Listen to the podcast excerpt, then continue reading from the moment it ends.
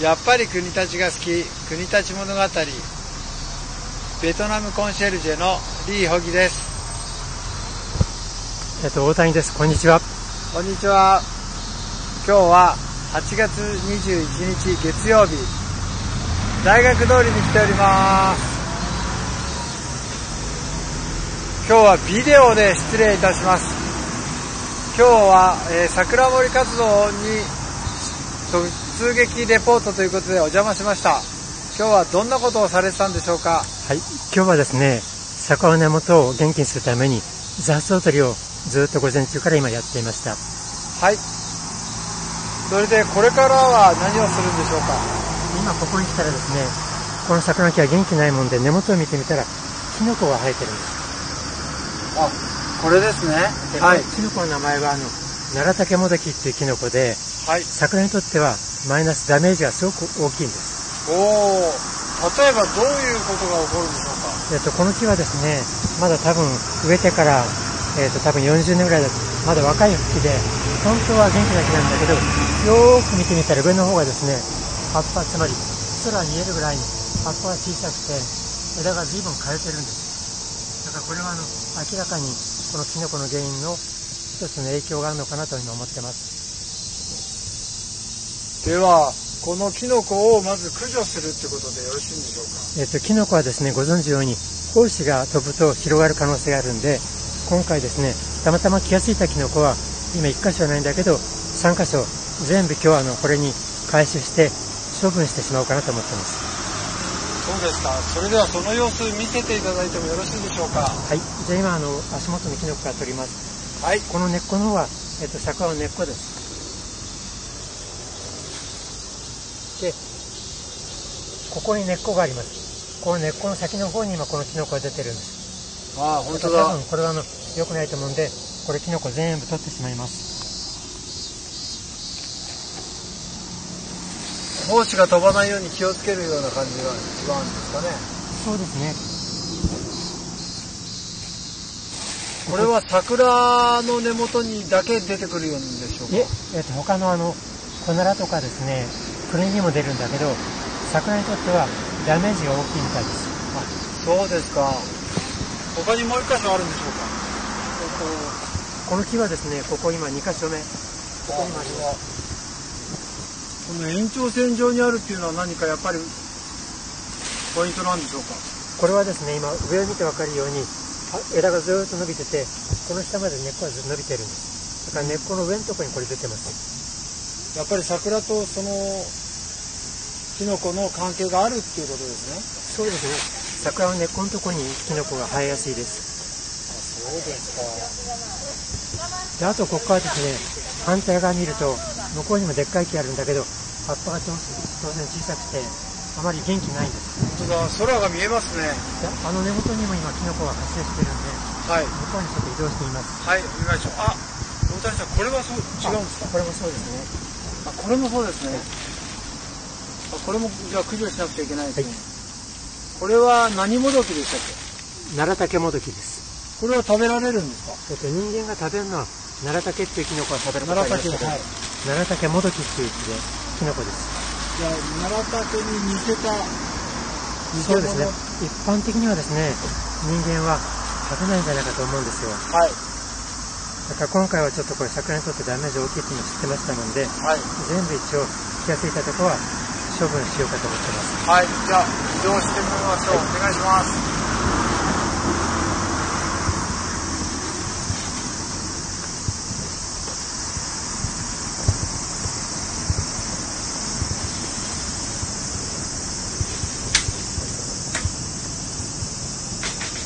本当だ。この桜の根元と、あとこの桜、はい、根元にワンサカあります。わ、本当だ。こんなにありますね。うわずっと長雨だったので、えっと、今年はあの、特にまあ天候も、あの、あまり良くなかった影響もあるかもしれませんし、はい、ただこれもですね、去年も実は発生してるんですよ。だから年々年々桜元気なくなってるんで、どっかではですね、思い切って見極めをつけて、はい、根元の方も全部抜いて土を変えてしまう。土を変えて、えーと、新しい木を植えることを考えた方がいいかもしれません。うん、えーと、見てわかるようにこの木もですね、はいビビ傷んでますでしょ、はい。これから10年先を考えたら、はい。10年先を考えたらですね、思い切ってあの更新、つまりこれを抜いて根元のところにキノコが生えやすいんで、土も変える。はい。そういった試みした方がいいのかなと思ってます。わかりました。では、駆除の方お願いします。あ、本当だ。ちょっと小さめですけど、ありますね。こっちにも出てるんです。あ、本当だ。この葉っぱの影にもすごい出てますね。やっぱり今年は長雨が続いてますから、そうです影。響でしょうか？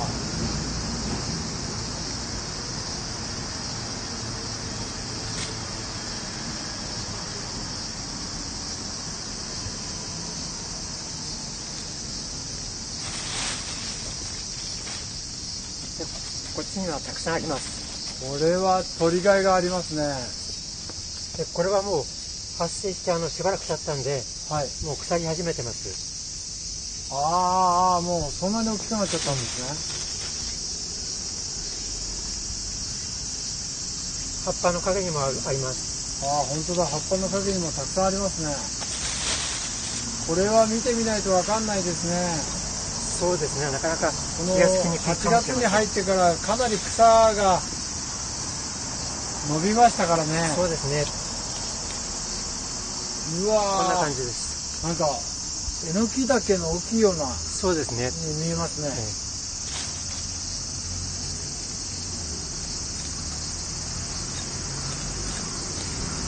えー前回の桜堀活動は19日の土曜日でしたっけ？えっ、と、20日の日曜日です。昨日ですね。はい昨日、今日と大変お疲れ様です。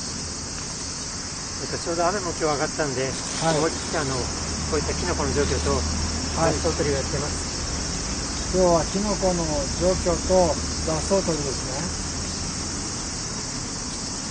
こんないっぱいになりました？ね。うわー、まだまだありますね。ただこれ胞子が残るとまたで芽が出ちゃうっていうことですかね。そうですね、あの、出やすいです。可能性はあるわけです。だからこれは本当にもう、木を見たら、随分傷んでるんで、はい。この新しい木に更新した方がいい。その場合には土の中にですね、菌が残ってるんで、土も入れ替えていかないと難しいのかなと思います。ああ、そうか。胞子とか菌が土の中にまだ残ってる可能性があるそうですね。土自体を更新した方がいいってことですね。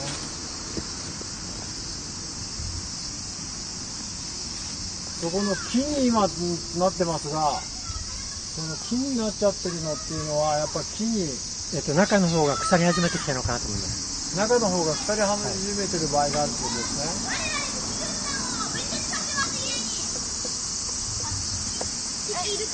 あ、ちょっと軽い音がします。こんにちは。あ、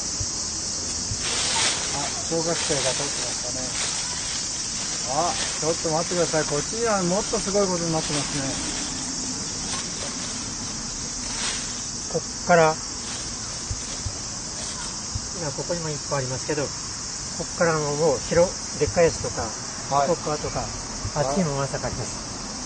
えー、うわ、本当だ。これは大変なことになってますね。なんか胞子がいっぱい飛んでますね。なんか白くなってますね。はい。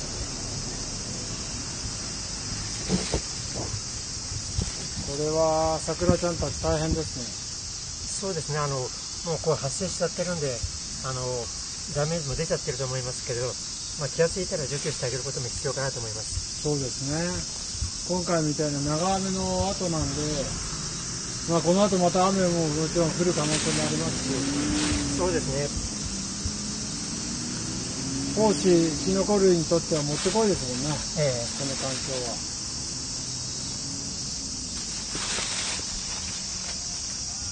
ここが白くなっちゃってるのはやっぱり胞子が飛んでるんですかね、これ。えうーん、これはもしかしたら、なんだろう、この白いの。ちょっと違う胞子じゃないですえでもそれに沿ってそキノコが生えてるっていうのはまた、ええっと、ここはですね、根っこがあるんです。あで、この根っこはもう随分傷んでー、ます。そこ根っこなんですね。これはこの二股になってる大きな桜の、桜の根っこですね。あここまでの生えてるんですね。伸びて根っこが。5メートル以上ありますね。根っこはですね、枝先まで行ってます。あ枝先ですか。ということはこれの倍以上までいってるってことですね。10メートル近くいってるんですね。うわーすごいですねこれにしても黒いっぱいになっちゃいました。まだ実はこの先にあるんです。そうですか？あ、あそこですね。皆さん見えますでしょうか？あー、ちょっと見えないかな。それでは、今日はお時間となりましたので、えーレポートはここ、これまでといたします。わ、こんなに撮れました。